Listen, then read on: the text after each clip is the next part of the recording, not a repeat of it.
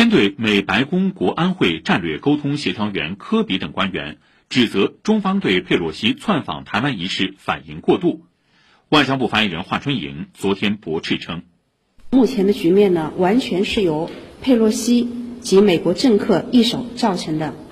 美方官员的这种论调呢，让人有种看穿新衣的皇帝的感觉。美方的这种傲慢。”自私、虚伪、霸道的毛病，真的应该好好改一改了。如果他们真的关心地区的和平与稳定，他们为什么不早点站出来劝阻佩洛西窜访呢？早知如此，何必当初？